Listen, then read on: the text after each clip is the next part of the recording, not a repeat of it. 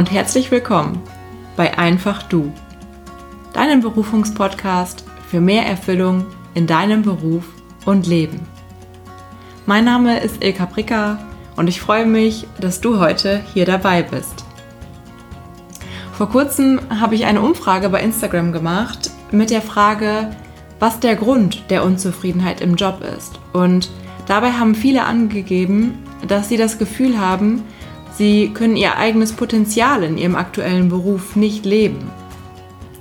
Und aus meiner Sicht ist es heute in vielen Unternehmen und Organisationen immer noch so, dass versucht wird, die Schwächen auszugleichen, statt wirklich die Stärken zu fördern.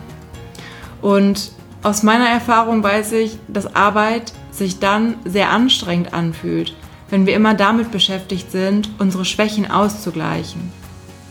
Und wenn wir hingegen unsere Stärken nutzen und an unseren Stärken arbeiten, dann fühlt sich Arbeit leicht an und es fließt einfach. Du kommst wie in einen Flow-Zustand, weil es ja deine natürlichen Stärken sind. Du musst dir dann also nichts mehr antrainieren, sondern es fällt dir leicht, weil es in dir angelegt ist und diese Stärken einfach zu dir gehören. Ja, aber was steckt denn nun an Potenzial in dir?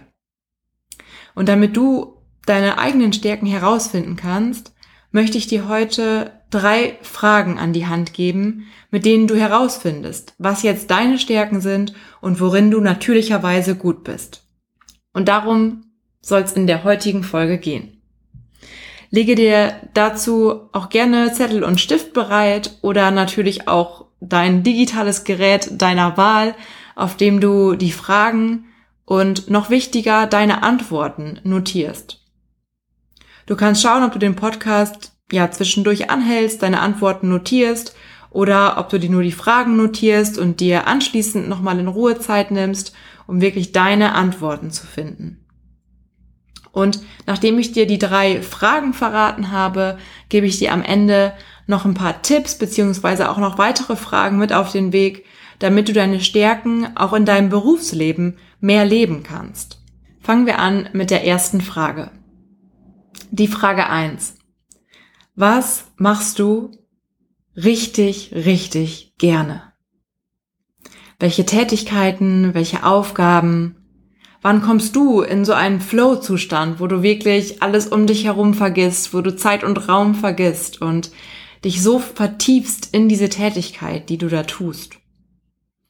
Und du kannst dabei an eine berufliche Situation denken oder an mehrere aus deinem jetzigen Job oder auch aus vorherigen Tätigkeiten oder vielleicht auch aus deiner Freizeit.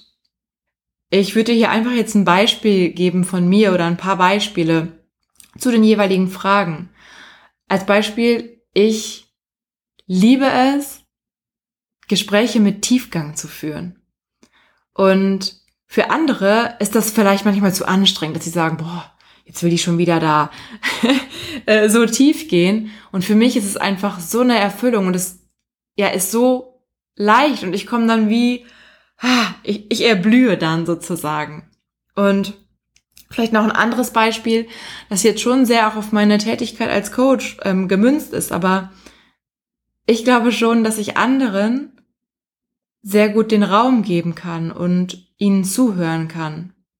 Und dann wirklich so voll und ganz bei meinem Gegenüber bin und da wirklich die Zeit um mich herum vergesse. Und da muss ich selbst gestehen, diese Stärke habe ich erst so in den letzten Jahren wirklich entdeckt und auch intensiv ähm, in meiner Coaching-Ausbildung entdeckt, wo mir auch Menschen im Außen die Rückmeldung geben als Beispiel, wow, Ilka, jetzt habe ich dir das erzählt, eigentlich erzähle ich das sonst gar nicht, eigentlich rede ich sonst gar nicht so viel von mir und ja, diese Fähigkeit, diese Stärke ist einfach in meinem Beruf heute total wichtig für mich. Und da kannst du auch mal schauen. Als weitere Frage, die ich jetzt noch zu der Frage eins zählen würde, wobei fragen dich vielleicht auch andere um Rat und wo hilfst du ihnen liebend gern und wo fällt es dir auch einfach so leicht? Und da denke wirklich nochmal nach, weil es kann sein, dass dir das so selbstverständlich erscheint, dass es dir quasi gar nicht auffällt. Also da nehmen dir gerne nochmal einen Moment, wirklich drüber nachzudenken, zu reflektieren, wo dich andere vielleicht auch um Rat bitten. Dann kommen wir zur Frage zwei. Was fällt anderen Menschen sehr schwer, was für dich aber total einfach ist, das zu lösen?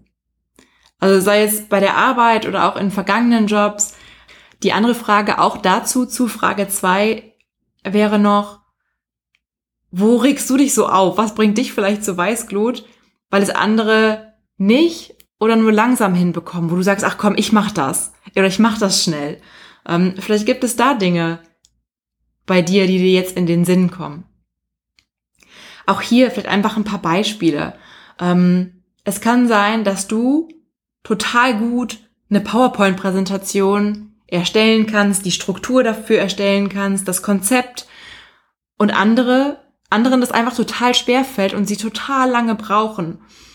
Oder aber du liebst es, Excel-Dateien zu erstellen, vielleicht sogar zu programmieren, wo andere sich total schwer tun, wo ich zum Beispiel auch gestehen muss, dass ich da ewig brauche, um mich da irgendwie reinzufuchsen. Wenn ich nur so Mini-Dinge programmieren sollte, habe ich da einfach total lange gebraucht.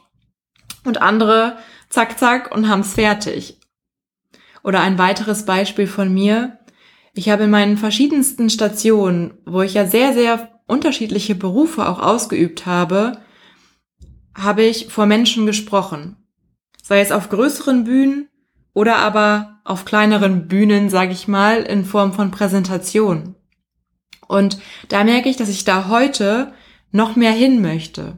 Und da ist zwar auch Angst da bei mir, aber es macht mir eben auch Spaß, Menschen zu begeistern, emotional abzuholen. Und da habe ich ganz oft die Rückmeldung bekommen, wow, Ilka, das war so toll. Ich könnte das niemals oder ich würde mir das nicht zutrauen oder das ist einfach nicht mein Ding ja, schau mal, welche Dinge es bei dir gibt, wo du sagst, wo andere sagen, boah, Wahnsinn, was du da machst, das könnte ich gar nicht. Oder wo du auch merkst, du bist da viel schneller, es geht dir viel leichter von der Hand als anderen Menschen. Und zur Frage Nummer drei, beziehungsweise es ist eher eine Übung. Die Übung Nummer drei. Da geht es darum, dass du Menschen aus deiner Umgebung, die dich ja auch gut kennen, fragst, was ihre Einschätzung ist, was du wirklich richtig gut kannst. Wofür schätzen diese Menschen dich?